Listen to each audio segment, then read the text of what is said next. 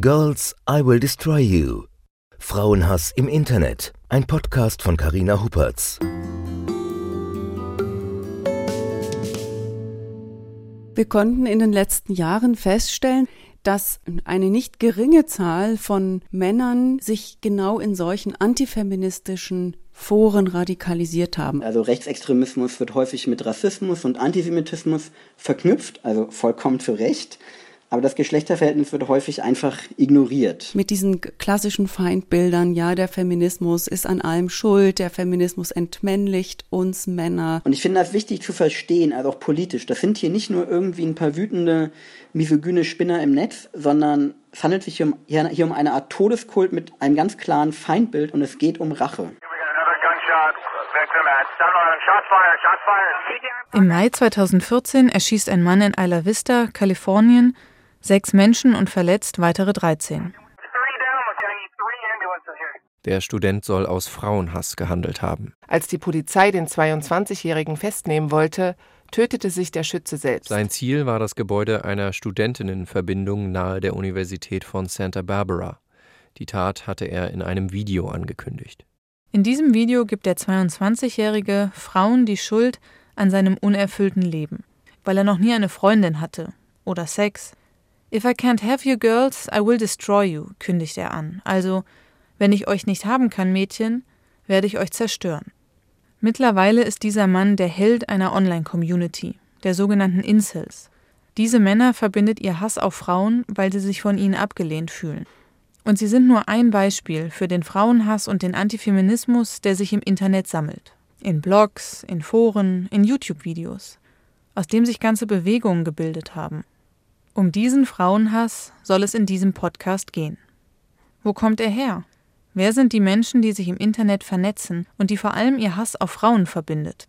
Und was können wir gegen den Frauenhass im Netz tun?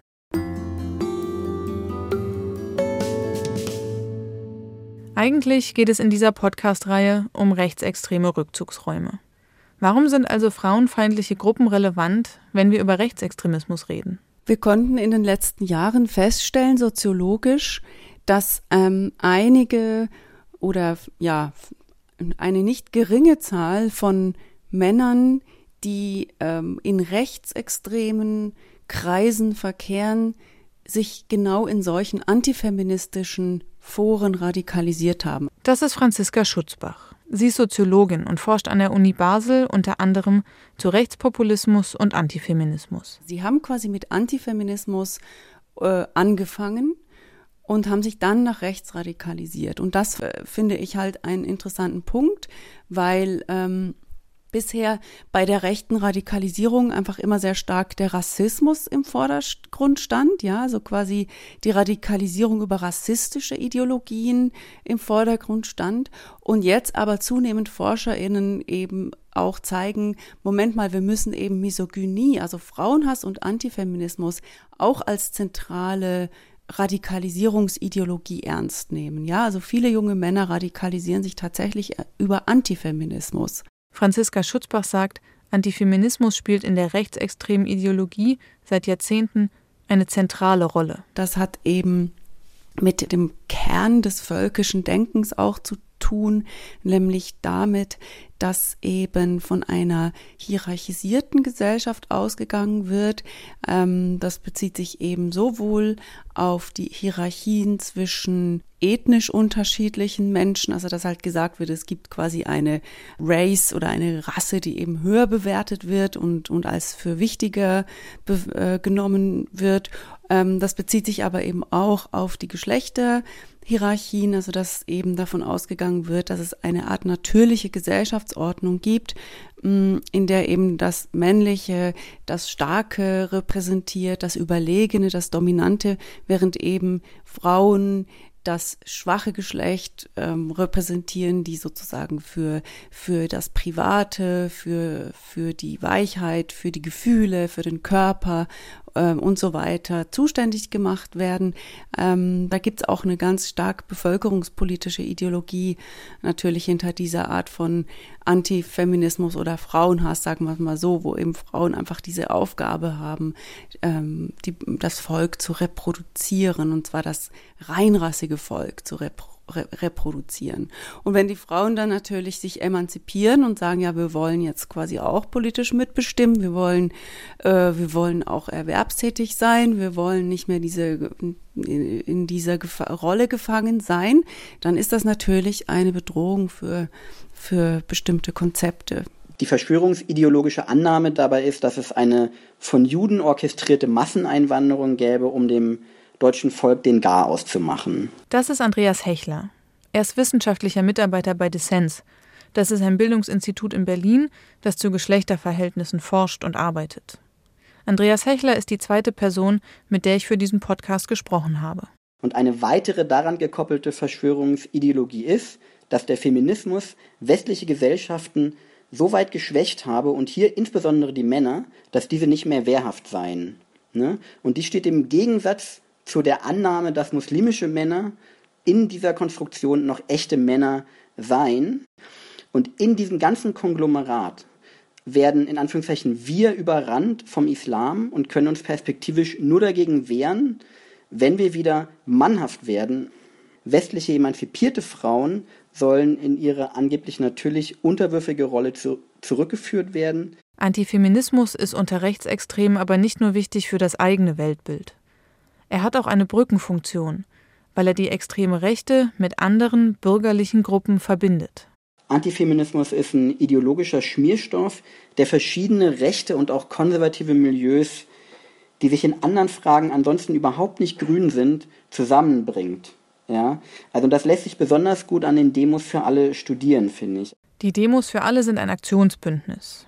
Es versucht unter anderem gegen die Ehe für alle oder das, wie Sie sagen, Gender Mainstreaming vorzugehen. Wenn es um die Verteidigung der zwei Geschlechterordnung und heterosexueller Dominanz geht, dann formiert sich dann ein sehr breites Bündnis. Beiden, also Franziska Schutzbach und Andreas Hechler, ist wichtig, die Abwertung von Frauen gibt es in vielen Gesellschaftsbereichen, wenn nicht sogar in fast allen. Besonders ausgeprägt aber in konservativen oder weiter rechts davon stehenden Milieus. Die katholische Kirche, der Adel, Burschenschaften oder auch das Militär seien solche Beispiele. Viele dieser Gruppen verbreiten ihren Antifeminismus auch im Internet. Und wird in meinen Augen deswegen häufig nicht so wahrgenommen, weil es andere antifeministische und sexistische Online-Communities gibt, die, die einfach so krass aggressiv sind, dass sich die Aufmerksamkeit in erster Linie auf sie richtet. Eine dieser Communities ist die sogenannte Pickup Artist Community.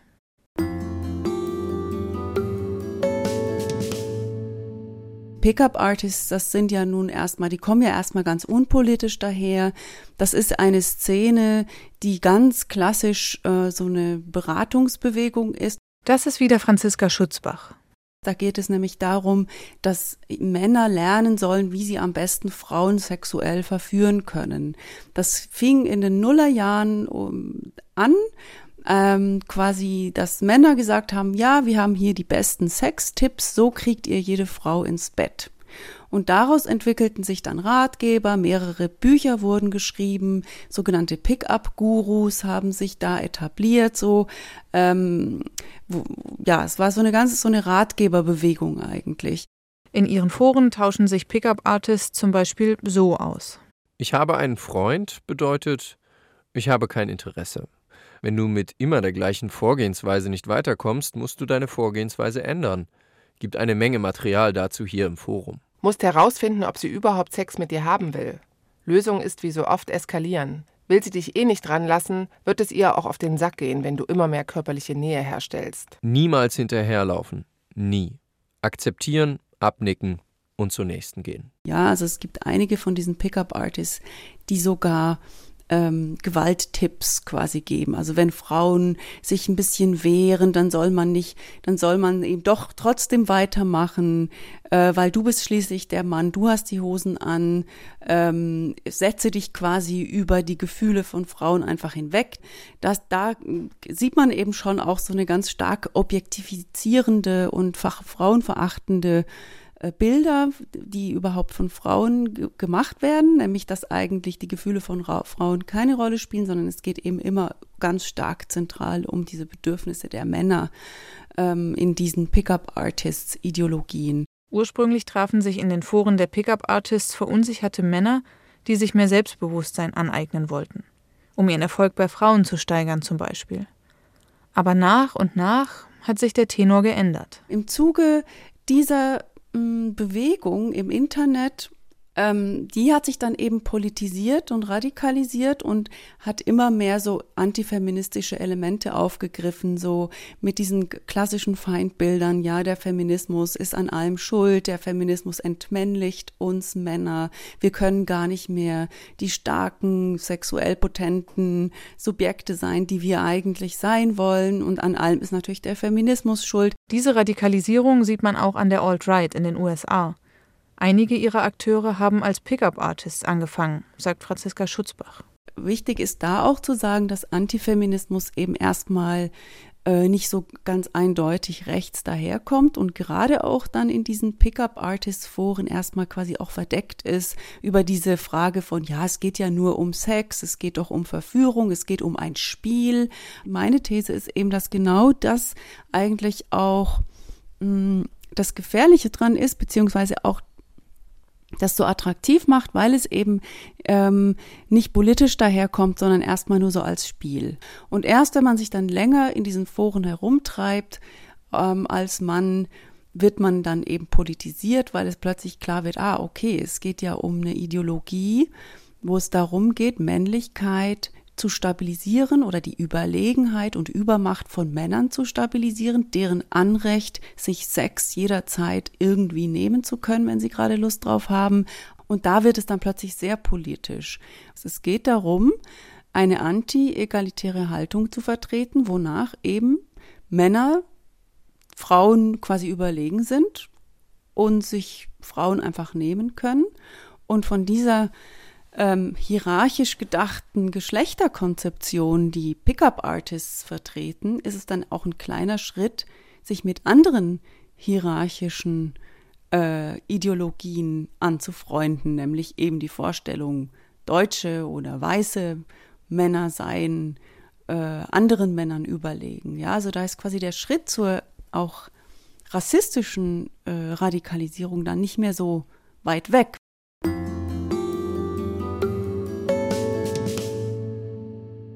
Ich würde sagen halt, Pickup-Artists wollen die Frau aufreißen, Incels hassen die Frauen, wollen sie umbringen und MGTOWs lassen die Frau links liegen und kaufen sich einen Sexroboter. Das ist wieder Andreas Hechler.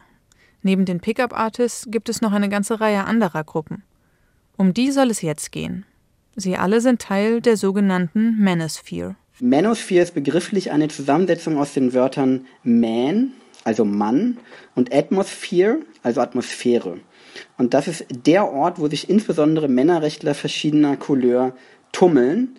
Also eine virtuelle Parallelgesellschaft, die sich selbst immer weiter befeuert.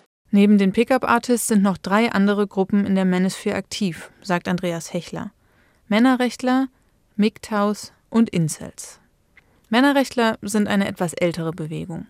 Sie geht häufig aus dem Väterrechtsaktivismus hervor, also aus Gruppen, die sich rechtlich benachteiligt fühlen zum Beispiel in Bezug auf das Sorgerecht. MGTOW schreibt sich MGTOW und steht für Men Going Their Own Way, also Männer, die ihren eigenen Weg gehen. Sie hassen Frauen so sehr, dass sie nichts mit ihnen zu tun haben wollen. Die dritte Gruppe sind sogenannte Incels, von denen wir schon am Anfang gehört haben. Also Incel steht für Involuntary Celibate, also unfreiwillig für libertär.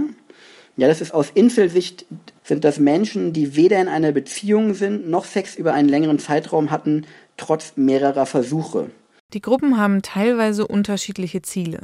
Trotzdem dreht sich die Ideologie der meisten um das gleiche zentrale Bild. Eine Szene aus dem Film Matrix. In der werden dem Helden Neo zwei Pillen angeboten. Die blaue, mit der er gehirngewaschen bleibt und nicht merkt, wie schlimm die Welt um ihn herum ist. Oder die rote, mit der er die Wahrheit erkennt. Im Fall der Manosphere heißt das, dass Männer mittlerweile angeblich das benachteiligte Geschlecht seien und von Frauen unterdrückt, manipuliert und ausgebeutet werden. Auf YouTube erzählen viele Männer von ihrem Red Pill Moment, also dem Moment, in dem sie zum ersten Mal diese angebliche Misere erkannt haben. Zum Beispiel der Nutzer Android. Er beschreibt eine Diskussion, die er online hatte, über die unterschiedliche Bezahlung von Männern und Frauen.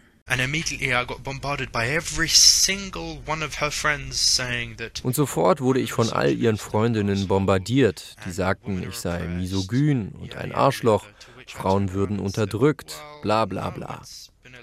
Woraufhin ich nur geantwortet habe, na ja, es ist seit 1970 in diesem Land illegal, Menschen unterschiedlich zu bezahlen. Woraufhin ich noch mehr Gegenwehr abbekommen habe.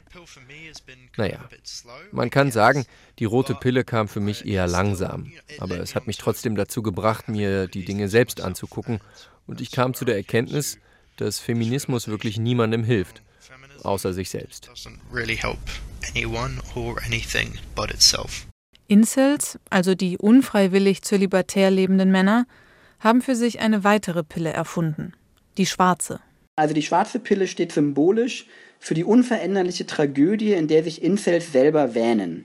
In, in ihrer Selbstsicht sind sie für Frauen unattraktiv und das ist auch festgelegt ein Leben lang und es gibt da auch keinen Weg raus. Man kann innerhalb dieser Szenen eine extreme Fixierung auf Aussehen feststellen und andererseits eine nihilistische Sicht auf die Welt. Also es handelt sich um eine Kritik an der rote Pille Ideologie. Ne? Also halt Pickup-Artists würden sozusagen sagen, hier mit, mit, mit unseren Techniken, die du bei uns lernen kannst, wirst du vom Beta-Mann zum Alpha-Mann und kriegst jede Frau ins Bett. Und Incels oder Blackpillers würden halt sagen, also dieser Move ist für uns nicht möglich. Das heißt, Incels verachten auch die Pickup-Community. Sie sind überzeugt, dass sie an ihrer Situation nichts ändern können und nie jemanden kennenlernen werden.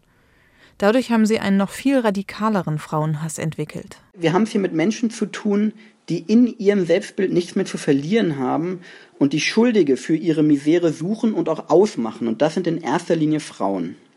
Es sind auch Männer, die Erfolg bei Frauen haben. Ne? Also Elliot Roger, der bekannteste Incel weltweit, hat in seinem Manifest geschrieben, ich zitiere, für all mein Leid auf dieser Welt sind Menschen verantwortlich, speziell Frauen. Elliot Roger ist der Mann, der in Kalifornien sechs Menschen erschossen hat, weil er noch nie eine Freundin hatte und über den wir am Anfang des Podcasts gesprochen haben.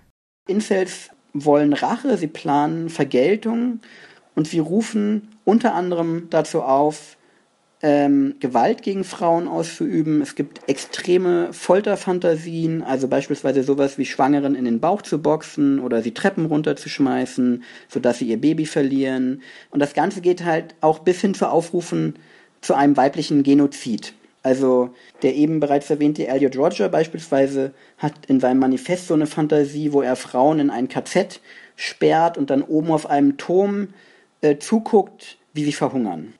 Also ich kann auch so persönlich sagen, Incels und das, was ich gelesen habe, ist das am offensten und gewalttätigsten Misogyne von allem, was ich kenne. Also Gewalt wird in der Incel-Szene nicht nur geduldet, sondern explizit gefördert. Und ich finde das wichtig zu verstehen, also auch politisch. Das sind hier nicht nur irgendwie ein paar wütende, misogyne Spinner im Netz, sondern es handelt sich hier um, hier um eine Art Todeskult mit einem ganz klaren Feindbild und es geht um Rache.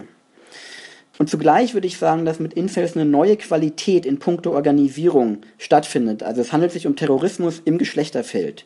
Und einige Incels haben gezeigt, dass sie bereit sind, relativ wahllos zu töten. Toronto 2018. Ein 25-Jähriger überfährt mit einem Lieferwagen gezielt Menschen. Er tötet 10 und verletzt 16. Er hatte seine Tat auf Facebook angekündigt und in dem Post auf Elliot Roger hingewiesen. Zitat die Incel-Rebellion hat schon begonnen. Heil dem Gentleman Elliot Roger. Allerdings, schon vor Elliot Roger hat ein Mann aus einer Mischung aus Frauenhass und Rassismus getötet. Uto-Jahr 2011. Der Norweger Anders Breivik tötet 77 Menschen, die meisten in einem Zeltlager der sozialdemokratischen Jugendorganisation.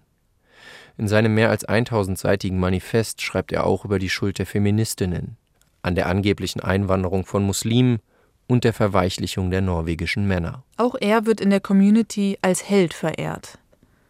Wie ist also die Verbindung zwischen Incels und der extremen Rechten? Ich würde auch erstmal fragen, also wieso diese Frage relevant ist. Also man könnte ja auch sagen, es ist unerheblich, ob die Täter irgendeine Verbindung zu extremen Rechten haben oder nicht.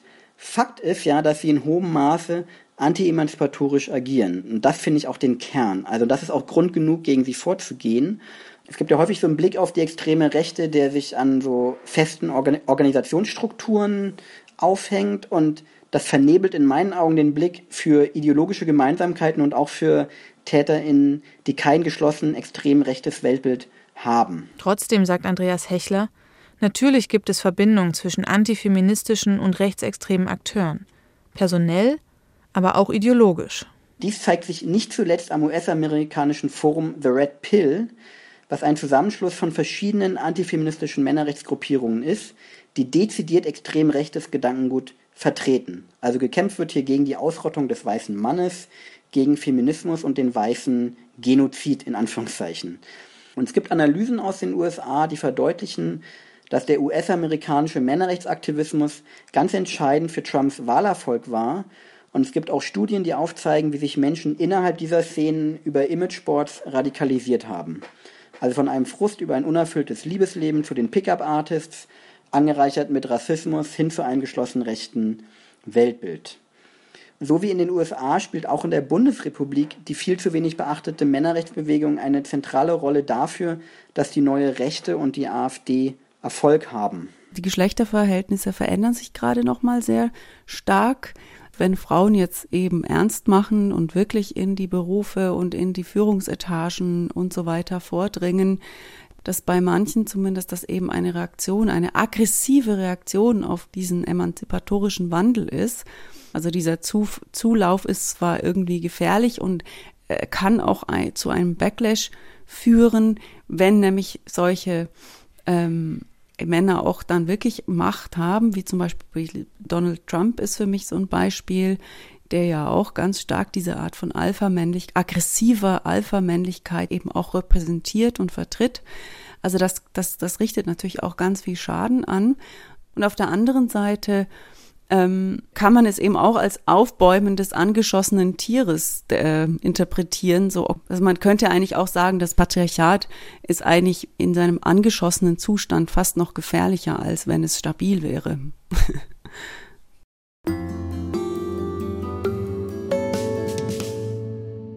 Die Ansprache von Männern als die eigentlichen Opfer wirkt bei vielen wie eine Einstiegsdroge für rechte Weltbilder, sagt Andreas Hechler. Was können wir also tun gegen den Frauenhass im Netz? Und wo finden Betroffene Hilfe? Zuallererst sollten die Themen ernst genommen werden. Also sowohl Sexismus als auch Online-Communities. Das passiert nach wie vor in meinen Augen nicht. Von Plattformen würde ich ein konsequentes Löschen von Hate Speech erwarten und auch ein Deplatforming, also das meint in dem Fall Sexisten ihre Plattform zu entziehen. Ähm, ich finde es wichtig, Monitoring zu betreiben. Das ist bisher im Online-Bereich zu Geschlecht nicht vorhanden. Ähm, ich finde es wichtig, Recherche zu finanzieren. Ähm, das passiert beispielsweise im Bereich Antisemitismus mittlerweile recht gut oder zumindest immer besser in Deutschland, ähm, aber im Bereich zu Geschlecht passiert das nicht. Ich finde es auch sinnvoll, zumindest kurzfristig äh, repressiv zu handeln. Also es handelt sich hier um Terrorismus. Also das heißt, die einschlägigen Foren und auch Gruppen zu löschen. Ähm, und das betrifft halt eben auch weitergefasst bestimmte Gaming-Foren, bestimmte Rap-Foren. Dazu gehört auch die Erfassung von Straftaten mit frauenfeindlichem Hintergrund als Straftat mit politischem Hintergrund. Das ist bisher auch nicht der Fall. Ähm, ich finde es wichtig, dass alle, die damit irgendwie was zu tun haben könnten, sich mit Social Media beschäftigen. Also so Sätze wie das machen andere, dafür bin ich zu alt, dafür habe ich keine Zeit, sind in meinen Augen keine legitimen Ausreden. Ich finde es extrem wichtig, den Blick von den Tätern wegzunehmen und sich immer wieder auch den Opfern zuzuwenden und diese zu unterstützen. Also es gibt ja mittlerweile relativ viel, also relativ gute Angebote, auch Meldestellen für Hetze im Netz. Also zum Beispiel Respect gibt es oder das nohatespeech.de, wo eben äh, Frau auch wirklich direkte Unterstützung bekommt im Falle von solchen Angriffen, im Falle von Hate Speech, wo man sich melden kann, die auch je nachdem juristische Schritte klären, wenn das äh, möglich ist und ähm, richtig ähm, erscheint. Ähm, und ansonsten ist es auf jeden Fall wichtig, dass ähm, wir allgemein äh, eine Kultur im Netz entwickeln, die eben Hate Speech nicht toleriert. Das heißt, es sind alle aufgerufen, die sowas beobachten, ähm, sich da auch zu positionieren. Das heißt jetzt eben nicht, dass man mit allen diskutieren muss, aber man kann Haltung zeigen. Warum ist es nicht sinnvoll, sich auf Diskussionen einzulassen? Da ähm, müssen wir ziemlich klar ähm, auch überlegen, mit welchem Gegenüber habe ich es zu tun. Habe ich es mit einem Gegenüber zu tun, der einfach nur provozieren will und ähm, mit einem sehr geschlossenen, fertigen Weltbild sowieso schon in die Diskussion oder ja, in die Debatte einsteigt oder habe ich es mit einem Gegenüber zu tun, das vielleicht einfach uninformiert ist, aber durchaus noch offen, um, um, um was Neues dazu zu lernen, auch um die eigenen Ressourcen und Energien zu schonen, ist es wichtig, äh, bei Online-Debatten eben abzuwägen, mit welchem Gegenüber habe ich es zu tun und dann auch sehr bewusst zu entscheiden, okay, da lasse ich mich jetzt ein auf die Debatte. Und wenn man diese Entscheidung getroffen hat, gibt es aber auch relativ gute Tipps, wie man sich auf so eine Online-Diskussion einlassen kann. Und ein Tipp ist da zum Beispiel, dass man diese Personen eben an einem Thema festmacht, weil oftmals tendieren die dann so äh, von, von, von, von einem ins andere zu driften und sogenanntes Themenhopping zu betreiben. Also immer, äh, immer wieder neue Beispiele und neue Themen anzureißen. Und um dieses, äh, dieses Themenhopping in den Griff zu bekommen, ist es zum Beispiel sehr gut, mal ganz konkret nachzufragen und zu sagen, okay, wir reden jetzt aber gerade genau über dieses Thema und wir, ich möchte jetzt gerne bei dem Thema bleiben. Konkrete Maßnahmen für jeden Einzelnen und jede Einzelne, genauso wie für die Politik. Andreas Hechler sagt, es brauche aber auch ein ganz grundsätzliches Umdenken, um Frauenhass und Antifeminismus zu begegnen. Ich finde es zum einen dringend notwendig, dass sich Männer als Männer kritisch mit dem Geschlechterverhältnis auseinandersetzen. Darunter fällt sehr viel und ich nenne jetzt nur zwei Aspekte. Also das erste wäre lernen, sich ins Verhältnis zu anderen Geschlechtern zu setzen. Das heißt, die eigenen Beschädigungen, die einem als Mann im Geschlechterverhältnis widerfahren, wahrzunehmen, aber eben auch die Privilegierung anzuerkennen, die man durch genau diese Zurichtung als Mann bekommt. Und ich sage das vor dem Hintergrund, dass viele Männer, die anfangen, sich mit dem Geschlechterverhältnis auseinanderzusetzen, häufig nur ihre eigenen Beschädigungen sehen und in einem reinen Opferdiskurs landen. Und von da wiederum ist dann der Weg zum Männerrechtsaktivismus nur noch ein sehr kurzer. Und das Zweite ist, lernen, sich zu kritisieren und Sexismus unter Männern zum Thema machen. Davon sind wir meines Erachtens noch gerade sehr weit entfernt, aber in diese Richtung sollten meiner Ansicht nach Lernprozesse gehen. Und ich habe hier jetzt nur auf Männer fokussiert, weil es dort den größten Nachholbedarf gibt. Also, also der jahrzehntelangen Auseinandersetzung von Feministinnen mit dem Geschlechterverhältnis fehlt in ganz dramatischer Weise das Gegenstück. Sie hörten Girls I Will Destroy You. Frauenhass im Internet. Ein Podcast von Carina Huppertz im Auftrag der Bundeszentrale für politische Bildung aus der Reihe Rechtsextreme Rückzugsräume.